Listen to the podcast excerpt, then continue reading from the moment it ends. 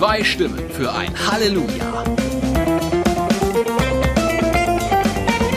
Hallo und herzlich willkommen zu eurem Lieblingspodcast Zwei Stimmen für ein Halleluja. Eine dieser Stimmen ist meine. Mein Name ist Dominik Possoch. Ja, ich stelle mich selber vor, weil der Mensch, der mir via Videotelefonie zugeschaltet ist, der kann sehr gut über alles erzählen, aber er kann mich nicht richtig gut vorstellen. Er ist Simon Riel. Okay. Simon, beim nächsten Mal machst du die Vorstellung komplett nee, alleine. nee, Das- nee, du bist, du bist der Moderator. Also, dann äh, noch ein Wort zu mir. Genau, ich bin der Moderator dieses Podcastes, weil ich bin äh, Journalist, katholischer Journalist. Simon und ich haben zusammen in Eichstätt, an der Katholischen Universität Eichstätt-Ingolstadt, Theologie studiert. Er hat es beendet und ist jetzt Pastoralreferent im Bistum Passau. Genau. Vielleicht sollte man mal eine extra Folge machen, was eigentlich ein Pastoralreferent ist. Weil ich glaube nicht, dass mit diesem Begriff, ich sag mal, kirchenferner stehende Menschen irgendwas anfangen können. Ob da Kirchen nahestehende was anfangen können, wäre auch eine Frage. Auch. Ist das sowas wie wenn ich Referent vom VW-Boss bin, dann sage ich, ich bin sein persönlicher Referent, also sozusagen du arbeitest dem Pfarrer zu? ja. Cool. Auf den Punkt gebracht. Diese Folge ist die Folge Nummer 7 und in dieser Folge, wenn ihr sie hört, ist hoffentlich der vierte Advent noch oder er ist kurz hinter euch oder falls ihr die Folge erst in einem halben Jahr hört, frohe Ostern. Ähm, und wir haben sie am Gutes Neues, ja. Und wir haben in der vergangenen Folge, haben wir so eine Weihnachtsfolge draus gemacht. Und ehrlicherweise, die schwappt auch noch weiterhin in diese Folge hinein. Und zwar zunächst mit den sogenannten Mesner-Tätigkeiten. Das ist etwas, was wir vollführen, wenn wir merken, hm, in der vergangenen Folge, da waren wir ein bisschen ungenau, da kann man noch mal eine Genauigkeit herstellen. Oder Face Facts, wir haben vielleicht auch einfach mal einen Fehler gemacht. Das beleuchten wir und dann geht es in dieser Folge weiterhin um Weihnachten, um Advent, denn es gibt noch ein paar Fragen, so ein bisschen Q&A Nummer 2 zu Weihnachten, die wir jetzt nicht untergebracht haben bei der letzten Folge und aufgrund der Zugriffszahlen und aufgrund des Feedbacks hat euch das genauso interessiert wie alle anderen Folgen auch. Deswegen ist es sehr wurscht, was wir diese Folge machen. Ich versuche nicht mehr dazwischen zu, zu reden, wenn du. Doch, du musst dazu wischen reden, sonst wirkt das arrogant, was ich mache, wenn du mich einpackst.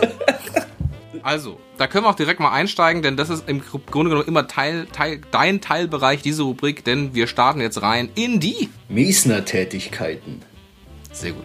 Wir haben darüber geredet, dass die vier Adventssonntage, die wurden erst im 7. Jahrhundert festgemacht, weil früher waren es mal mehr. Und da warst du dir nicht ganz sicher, welcher Papst. Du hast mir dann direkt im Nachgespräch gesagt, vermutlich wird es Gregor gewesen sein, weil, aber der war nur sehr kurz. Das stimmt, der ist 604 also Anfang des 7. Sowas, Jahrhunderts ja. ähm, ist er schon abgetreten, aber trotzdem war er derjenige, der dann eben im äh, 7. Jahrhundert entschieden hat, äh, wir machen die vier Adventssonntage, Kinders, und äh, das ist doch besser, weil wer, wer, wer will schon 18 Kerzen am Tisch haben auf seinem Kra- Kranz, ne? Da machen wir lieber nur vier.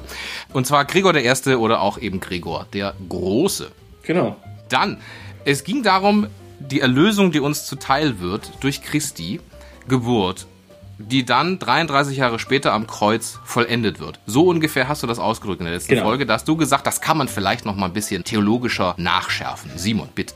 Ja, ich habe ja gesagt, die Erlösung ist dann 33 Jahre später nach seiner Geburt. Das ist natürlich so richtig.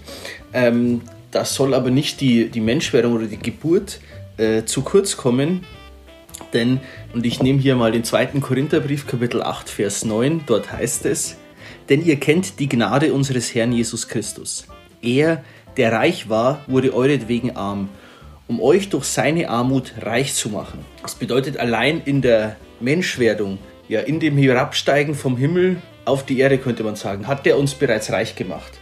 Die Erlösungstat ist dann ja tatsächlich erst 33 Jahre später, aber allein darin steht schon eine Reichmachung des Menschen drin, in seinem Menschwerden. Verstehst du, was ich meine? Ja, ich verstehe, was du meinst. Die Frage ist, ob es die Zuhörerinnen und Zuhörer verstehen, was du meinst. Dann probieren wir es nochmal. Also, folgendes. Es ist ja an sich schon ziemlich geil, wenn Gott Mensch wird. Weil er damit das Menschsein aufwertet. So, oder? Ja. Damit haben wir diese Mesner-Tätigkeiten im Prinzip abgeschlossen. Sie gehen aber noch so ein bisschen weiter. Warum gehen sie so ein bisschen weiter? Das erkläre ich gleich nochmal. Aber jetzt kommt eine unserer besten Rubriken innerhalb dieses Podcasts.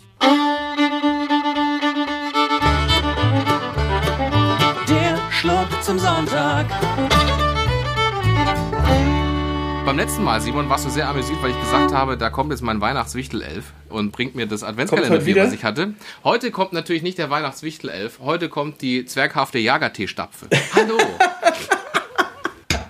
Gerne, gerne kann man gerne mal googeln. Die zwerghafte Stapfe ist ein Vogel, ein sehr seltener Vogel, den es aber tatsächlich außerhalb des Wörterbuchs nirgendwo gibt. Und wenn der mir Jagertee bringt, dieser wunderbar anmutige Vogel, dann ist es natürlich die zwerghafte Jagertee-Stapfe. Denn, das kann man jetzt mal erzählen. Wir, wir, wir genehmigen uns immer mal so ein kleines Schlückchen, während wir Podcast aufzeichnen, weil es uns entspannter macht und für euch macht es uns ein bisschen menschlicher. Und beim letzten Mal haben wir uns auch darüber unterhalten, was so ist eigentlich so in der Weihnachtszeit, was trinken wir eigentlich so am liebsten. Simon meinte, a Winterbock. So ungefähr war auch die Diktion. Und Simon, was hat dich erreicht innerhalb der letzten Tage? Naja, ein sehr guter Freund von mir hat diesen Podcast gehört und hat auch gehört, was, was ich da gern trinke.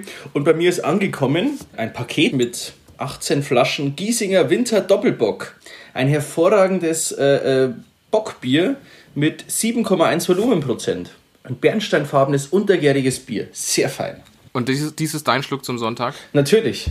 Und mein Schluck zum Sonntag, weil ich habe dann in diesem Gespräch in der letzten Folge gesagt, ah, ich mag eigentlich am liebsten, wenn ich mich jetzt so festlegen würde, würde ich am liebsten Jagertee mögen. Und was kommt dann nur ein paar Tage, nachdem du dieses Paket bekommen hast und dachtest, oh, um Gottes Willen, was hat da er nochmal gesagt? Ich höre nochmal schnell die Folge nach. Ah ja, Jagertee, wo kriege ich das her? Wer klingelte da liebevoll an der Tür und hat mir das Paket auf die Fußmatte geschmissen? Richtig, der Amazon-Bote, der mir folgenden Jagertee gebracht hat. Und zwar den Original Austria Stroh Jagertee. Das ist praktisch ein Konzentrat, 1 zu 4 ergibt 5 Liter, genau.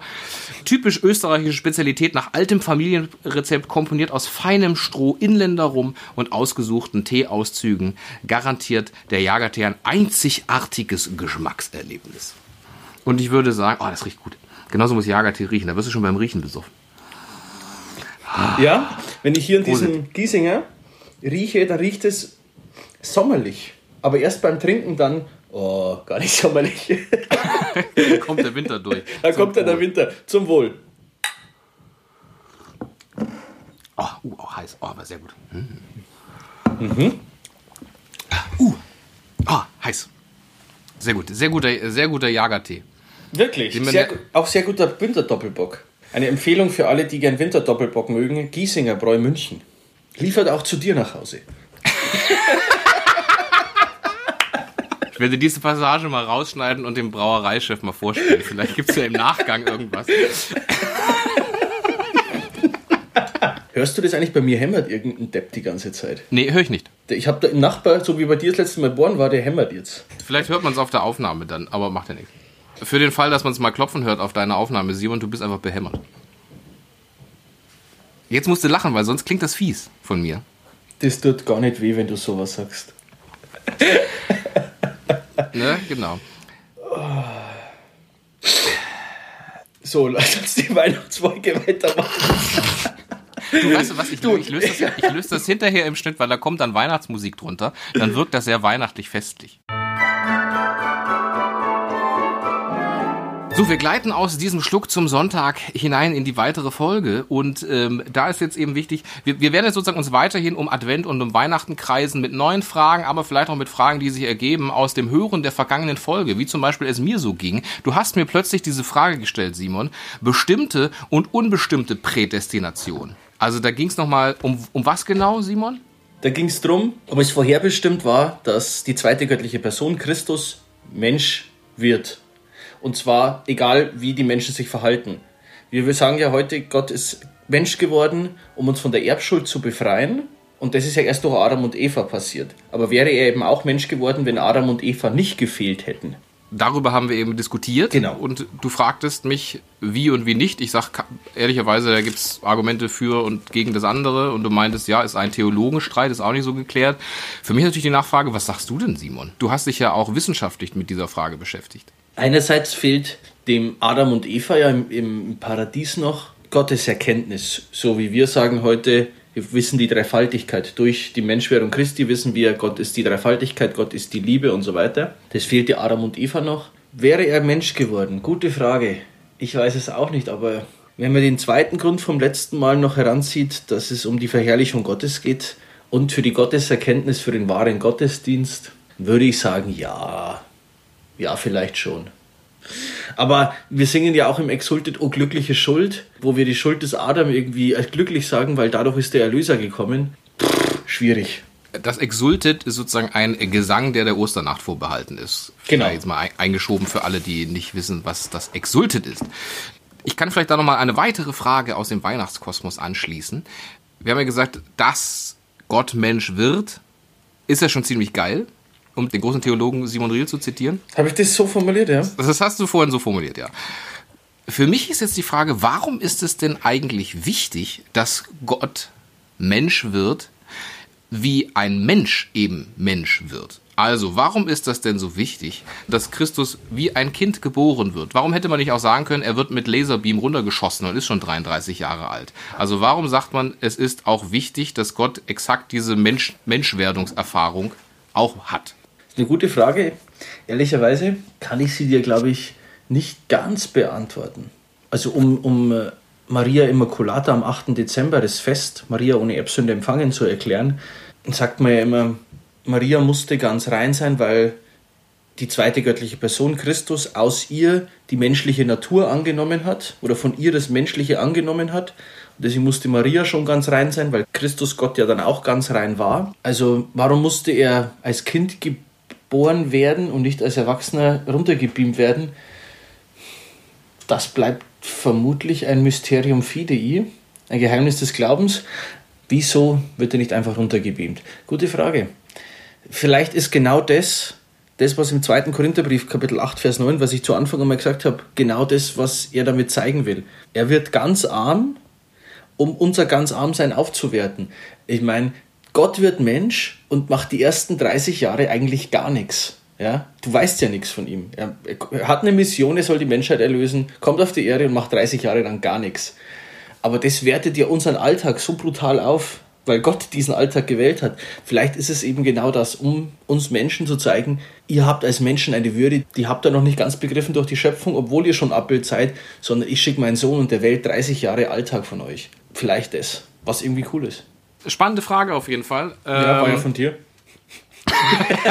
gute Frage, sehr, sehr gute Frage, ja. Simon, wir haben auch darüber geredet, Weihnachtsbaum, Weihnachtskranz, Adventskalender. Woher kommt das genau? Ähm, du, bei mir heißt es übrigens Adventskranz, nicht Weihnachtskranz. Wirklich? Ja, sag ich Weihnachtskranz. Sag, sag ich Weihnachts... Ich sag auch Adventskranz. Tatsächlich, ja. Keine Ahnung. Aber man sagt Adventskranz. Okay. Und du sagst aber wahrscheinlich auch Christbaum eher als Weihnachtsbaum, oder? Ja. Ja, aber sagst du auch Christkranz? Nee. aber ich sag Christstollen. Da sag ich, glaube ich, auch Christstollen. Weihnachtsstollen? Jesushappen. Ich weiß es nicht. Jesushappen. Jesushappen mit Edelmarzipan, ja. Darauf einen Schluck Jagertee. Ein Schluck Bockbier. Übrigens, weißt du, was Inländerrum eigentlich ist? Nee. Weil es ja immer so betont wird, dass es das mit Inländerrum gemacht ist. Naja, was braucht man, um Rum herzustellen? Zutaten. So, und die wichtigste, Zuckerrohr. Was wächst in Österreich-Ungarn selten? Simon, Zuckerrohr. Preisfrage? So ist es nämlich. Deswegen nennt man es ja auch Strohrum, weil man das nicht aus Zuckerrohr herstellt, sondern halt aus Ersatzprodukten, die man halt damals in der K&K-Monarchie halt hatte. Und deswegen, um es klar abzugrenzen gegenüber den importierten Rum, den echten Rum, den es natürlich dann auch gab, hat man gesagt, das ist der Inländer-Rum. Also der, der sozusagen bei uns hergestellt wird und gar kein echter Rum ist. Okay, danke für die Info. Also zurück in Medias Res. Weihnachtsbaum, äh, Weihnachts Adventskranz und Adventskalender. Entschuldigung, ja, Adventskalender. So, woher kommen diese drei Geschichten? Wir haben schon mal erzählt. Ähm, ich kann was sagen zum Adventskalender. Einfach tatsächlich, wie du gesagt hast, auch eine Zählhilfe für Weihnachten. Früher tatsächlich auch häufig selbst mit gemalten Bildchen hinter Türchen, die man aufgemacht hat. Ne? Die Türchen aufmachen zum Lüften, gerade in Corona-Zeiten wichtig. Es gab aber allerdings auch andere Formen eines von Adventskalendern, zum Beispiel einen Stroh-Adventskalender in den, in den frühen, im frühen 18., 17., 19. Jahrhundert, wo es darum ging, dass man Kindern, wenn sie brav waren, hat man jeden Tag ein kleines bisschen Stroh gegeben, so einen kleinen Strohhalm gegeben. Warum? Damit sie, wenn sie richtig brav wurden, am 24. nämlich das Jesuskind in der Krippe besonders weich liegen konnte. Wenn sie nicht brav waren, Oh. musste das Jesuskind richtig hart liegen. Das ist ja interessant, dass es daherkommt. Das Ja. hatten wir letztes Jahr bei uns in der Pfarrei auch gemacht. Oder in einer der Pfarreien. Dass wenn Kinder im Gottesdienst waren in der Adventszeit, durften die immer in die Krippe, die dann schon stand, einen Stroh, Strohhalm hineinlegen. Und je nachdem, wie viele Kinder da waren, lag das kleine Jesuskindlein da ganz schön hart. Also ich kann auch nochmal auflösen zum Adventskranz. Von Wichern erfunden, das ist der, der Hamburger Diakonisten-Dude, der dir nicht mehr einfiel. Der hat eben diesen ähm, Kranz erfunden und tatsächlich auch bei einem echten Wichernkranz sind 24 Kerzen drauf. Genau. 1839.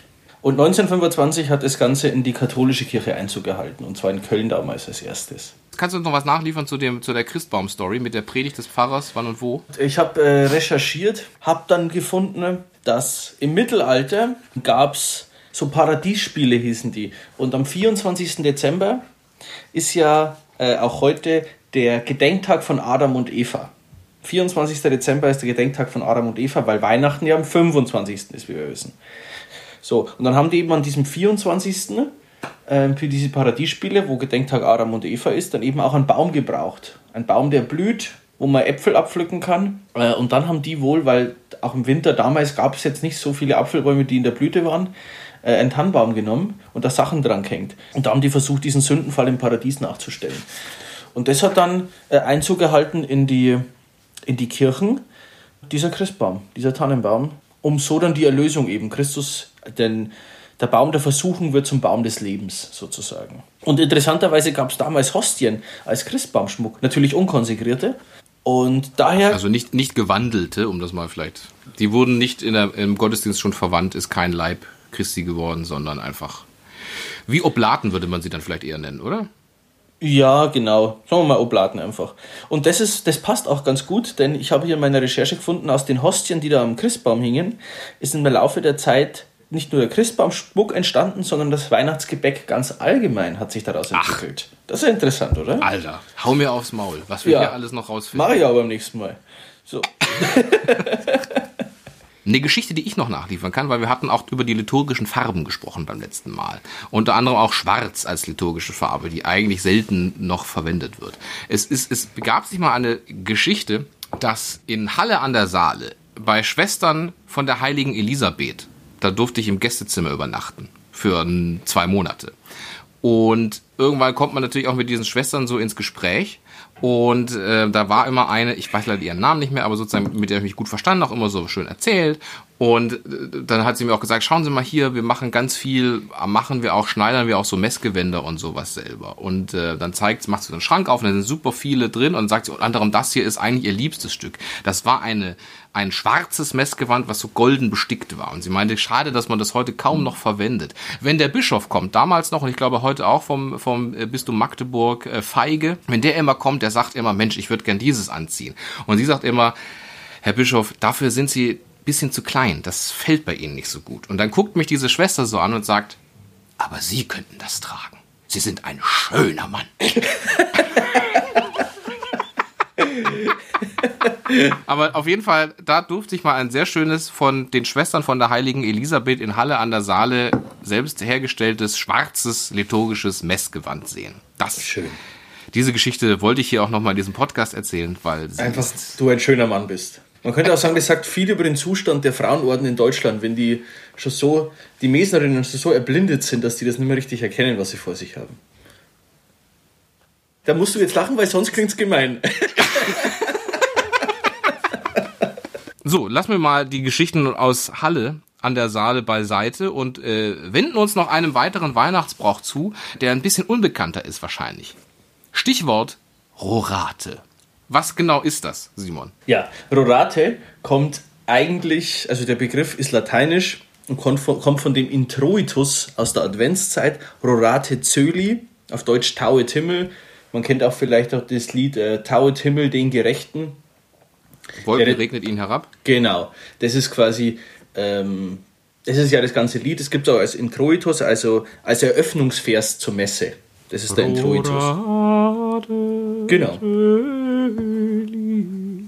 Sehr gut. Könnten wir eine ganze Folge über Gregorianik auch noch machen. Ja. Woher das eigentlich kommt. Und, und was überhaupt ein, Intro, ein Introitus ist. Und die singen wir diese Der Eröffnungsvers. Ja. Ähm, das ist eben eigentlich der Introitus aus der Adventszeit, vom vierten Advent genau zu sein. Also jetzt, wenn ihr morgen in die Messe geht, ist der äh, Introitus Rorate Zöli. Wenn Sie morgen wenn, in die Messe gehen, wenn Sie das hören, dann ist Montag. Ach so, wenn Sie also ihr merkt, wir nehmen es am Samstag auf. wenn ihr heute in der Messe wart oder noch geht, dann äh, hört ihr vielleicht den Introitus Rorate Zöli oder ihr singt zum Anfang passenderweise Tauet Himmel den Gerechten. Dieses Rorate Zöli oder es war in der, in der alten Liturgie bis 1970, also da war das Messformular anders, wie die Messe zu feiern ist war das auch eine Motivmesse zu Ehren Mariens. Und weil dort in dieser Votivmesse in der Adventszeit zu Ehren Mariens immer dieselben Lesungen waren, ging es auch immer um äh, den Engel Gabriel. Erzengel Gabriel hat man das auch Engelamt genannt. Das ist vielleicht zumindest in, in, den, in den altbayerischen Gegenden noch ein Begriff, den älteren Engelamt. Das waren auch Rorate-Ämter, Rorate-Messen. Das kommt eben dieser Begriff Rorate ähm, von Jesaja, ich glaube Kapitel 45, Vers, ich lege mich mal fest, 8 könnte aber sie, ist es acht. Es ist acht. Da heißt es eben, taut ihr Himmel, taut ihr Himmel, Wolken regnet ihn herab, da kommt dieses her. Und bei diesen Rorate-Ämtern früher war die liturgische Farbe weiß, nicht violett wie in, eigentlich in der Adventszeit, sondern weiß, denn die Messe war vor ausgesetzten Allerheiligsten. Wie man es aus der Anbetung kennt, Allerheiligste ausgesetzt in der Monstranz und man hat davor die Messe gefeiert. Jetzt musst du dir das vorstellen. Früher war das so, wenn du als Pfarrer in der, in der, am Hochaltar warst und immer in der Mitte vorbei bist, hast du immer Kniebeuge machen müssen. Dann bei ausgesetzten Allerheiligsten hast du immer doppelte Kniebeuge machen müssen, weil es Allerheiligste ja ausgesetzt war. Das war Stress für eure Pfarrer, das kannst du mir glauben.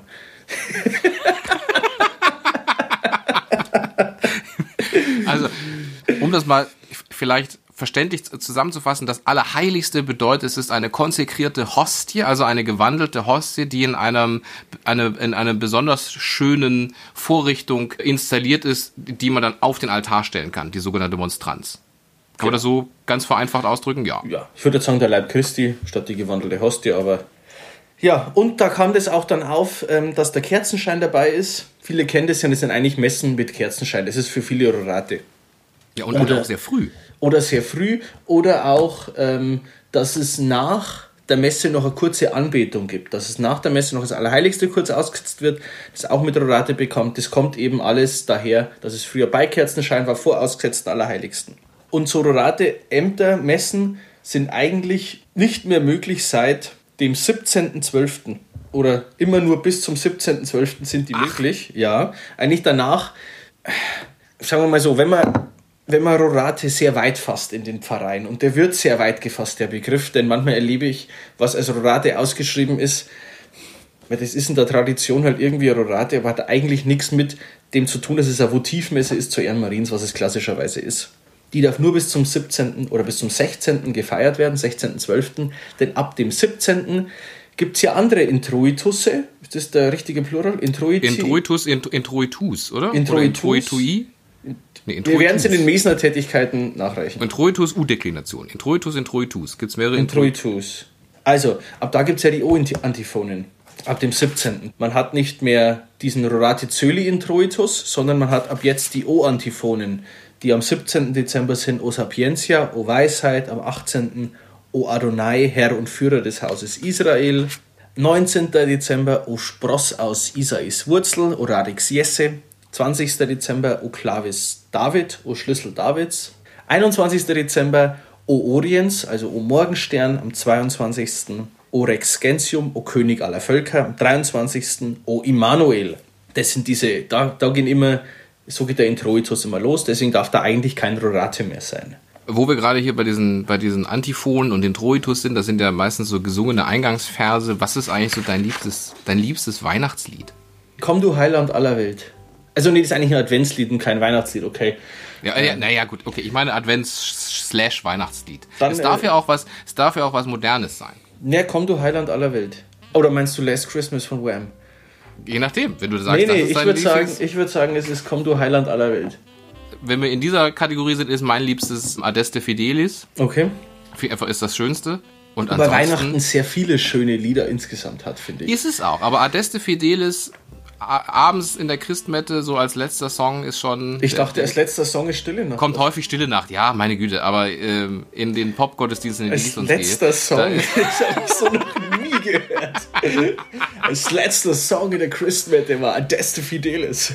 Ja, das ist auch gut. Also ist auch das gut, ist, ja von diesen modernen Sachen finde ich natürlich so It's Beginning to Look a Lot Like Christmas finde ich sehr gut. Ich finde aber auch It's the Most Wonderful Time of the Year finde ich sehr gut. Und im Übrigen, ich habe früher mal Radiocomedy gemacht und da ähm, gab es einmal die Meldung, dass Weihnachten ein Musical werden soll. Und zwar geschrieben von den Dschungelbuch-Autoren, also von den Autoren, die auch die, die Musik für das Dschungelbuch gemacht haben. Und damals habe ich dann für die Radiokomödie folgendes Weihnachtslied getextet. Probier's mal mit dem Jesuskind in einem Stall zu Bethlehem, jagst du die ganzen Heiden in die Flucht. Und wenn du dann bei Jesus bist, vergiss Weihrauch und Myrrhe nicht, dann wird es eine schöne stille Nacht. Das war schön. Das groovt ganz schön rein, ey. Eben, sag ich ja. Und das als, das als Eröffnungs-, als Opener-Song bei so einem geilen Christgottesdienst, Christmettengottesdienst. Jetzt wird aber unser, unser Vokabular schon hart an die Grenze gehen. Bei so einem geilen Christgottesdienst. Ähm, Wenn der Pfarrer vorne wieder richtig abliefert. wir, also wir wissen ja, dass der Pfarrer richtig abliefert, wenn er sich richtig zurücknimmt. Ich weiß nicht, ob das so richtig ist, wenn die Leute dann so am Abschwofen sind, weil die sollen ja irgendwie da auch innerlich vor allem Party machen. Gut, da, wenn wir dann schon bei diesen Formen sind, dann können wir ja vielleicht auch zum Schluss hin fragen, warum der Gottesdienst an Weihnachten, wenn man denn geht, ist meistens recht spät. Ja. Wird dann meistens auch, wenn man sich so in der, im, im Gemeindeblättchen anschaut, ist das dann auch gerne als Christmette betitelt.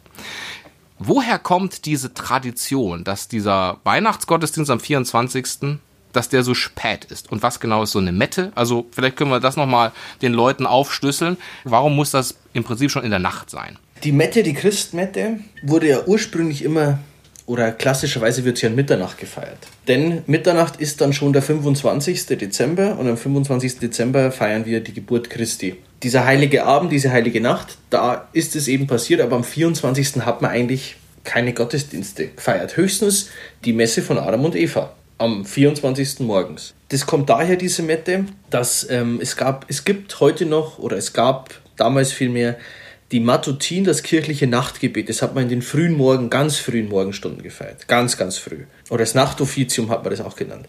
Und das ist zusammengewachsen mit der Frühmesse quasi an, am 25. Und dann hat man das eben, die Messe hin zur Matutin zeitlich geschoben und so Matutin, da steckt, da aus diesem Wort Matutin hat sich dann die Mette äh, entwickelt. Matutin und Messe hat die Mette ergeben. Und daher kommt die Mette, die aber eigentlich immer erst am 25. morgens um 0 Uhr begonnen hat. Dass sie jetzt vorverlegt wird und wurde, hatte dann immer mehr, vor allem nach, der, nach 1970, pastorale Gründe. Damit die Leute halt auf eine Christmette gehen konnten, hat man sie dann auf 22 Uhr, 20 Uhr, 18 Uhr, teilweise auf 16 Uhr vorverlegt, die den Sinn meiner Meinung nach nicht mehr ganz mitnimmt, dessen, was es eigentlich ist, nämlich eigentlich die Messe vom 25. Dezember. Aber gut, hat sich so entwickelt, ist so.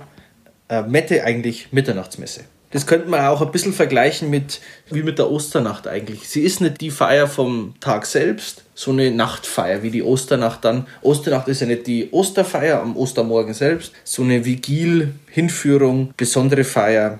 Das heißt, eigentlich der Hauptgottesdienst zu Weihnachten wäre der, der am 25. vormittags ist, morgens. Genau. Welcher Gottesdienst ist denn aus der, deiner pastoralen Erfahrung mehr besucht? Naja, die Christmette natürlich. Oder die, die, die Metten am Abend, am Heiligabend. Also, und warum? Wenn man Vielleicht- sagt, das ist eigentlich nicht der Hauptgottesdienst? Weil die dieses Flair haben.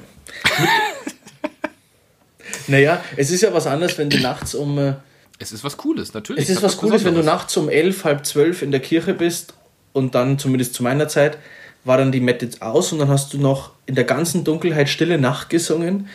Hat, ist anders, wie wenn du es einfach morgens um 10 Uhr singst. Es ist, es ist schon schön, ich mag das, die Christmette. Finde es schade, dass es dieses Jahr nicht geht, so spät. Aber ich finde die gut. Ich würde auch hingehen, wenn sie um 12 wären. Simon, hast du noch was auf dem Zettel? Ja, Das, was du mir alles vorher geschrieben hast, habe ich noch einiges auf dem Zettel. Was, hab, was, hab ich denn, was haben wir denn nicht besprochen? Weihnachtsessen. Ach so, ja gut. Was gibt's ein traditionelles Weihnachtsessen für, für Christen? Ja, die Weihnachtsgans ist klassisch, ja, oder? Die kommt ja von der, du weißt jetzt bestimmt fragen, woher die kommt. Die kommt von der Martinsgans. Ja, woher kommt die Martinsgans, wirst du dann fragen. Martin, also 11.11., heiliger Martin von Tours, sollte Bischof werden, hat aber selber von sich gedacht, was die beste Voraussetzung ist, ich bin nicht würdig, Bischof zu werden und hat sich versteckt in einem Gänsestall und die Gänse haben so laut geschnattert, dass die Leute ihn finden konnten und ihn als Bischof vorschlagen konnten und ihn gepusht haben und alles und deswegen gibt es die Martinsgans. Da aber die Martinsgans, wie ihr aus der letzten Folge wisst, äh, der heilige Martin mit äh, bei ihm die Fastenzeit begonnen hat, konnte man nicht mehr eine fette Martinsgans essen, deswegen hat man die auf Weihnachten verschoben. Daher kommt die Weihnachtsgans. Hä? Mega gut, Simon. Mega gut.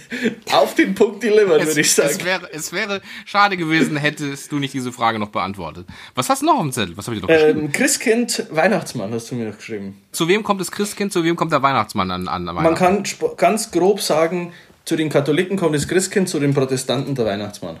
Ganz grob. Ganz grob. Ich dachte, der Weihnachtsmann sei sozusagen deshalb, weil es im ursprünglichen katholischen Kontext zu äh, St. Nikolaus Geschenke gab, 6. Dezember, und Martin Luther dachte ja, diese ganzen Heiligen, das ist, das ist nix und deswegen hat er gesagt, es muss irgendwas an Weihnachten eigentlich passieren und deswegen kommt der Weihnachtsmann. Stimmt das oder stimmt das nicht? Oder stimmt es tatsächlich, stimmt. dass der Weihnachtsmann von Coca-Cola kommt? Nee. Es stimmt, äh, es ist alles so ein Durcheinander. also, es Hat stimmt, Martin Luther Coca-Cola gegründet? Genau, also die evangelische Kirche, alle, die die Coca-Cola haten. evangelische Kirche, Hauptanteilseigner. Nein, ähm, es Christkind. Stimmt, was du gesagt hast, Luther wollte die Geschenke nicht am 6. Dezember, deswegen hat er gesagt, schenkt uns was an Weihnachten.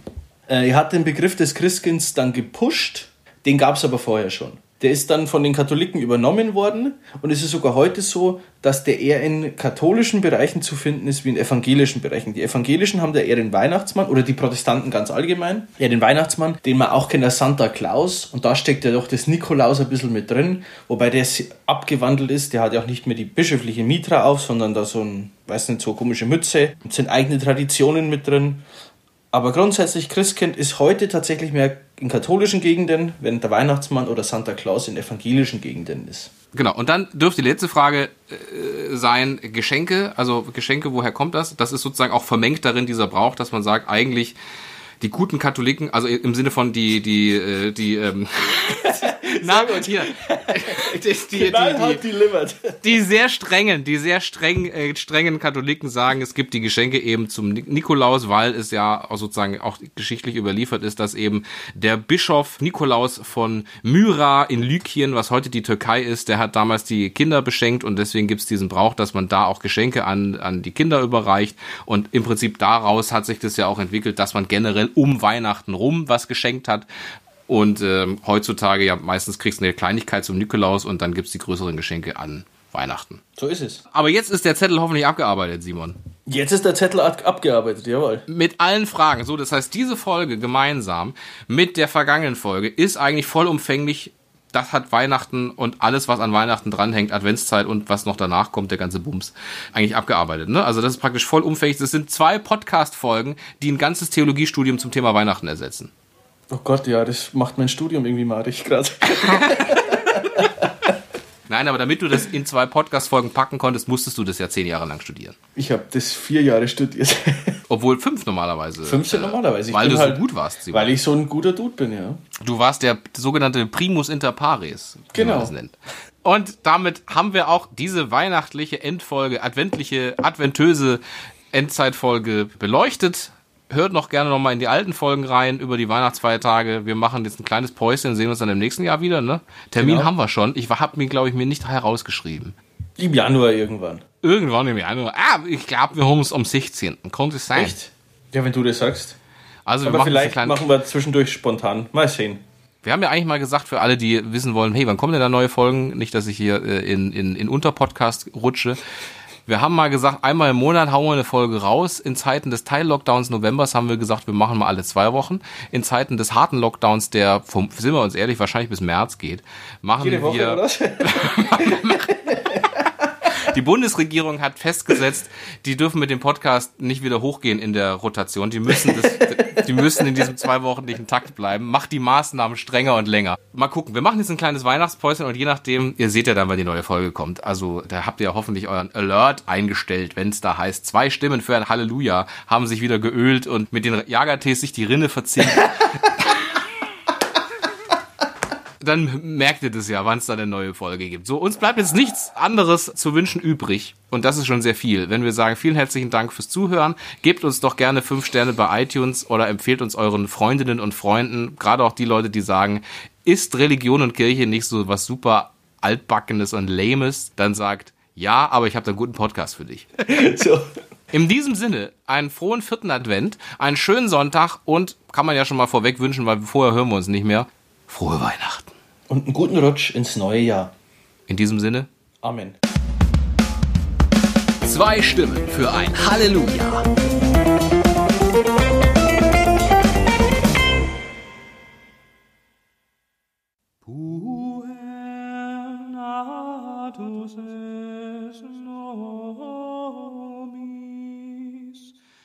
Et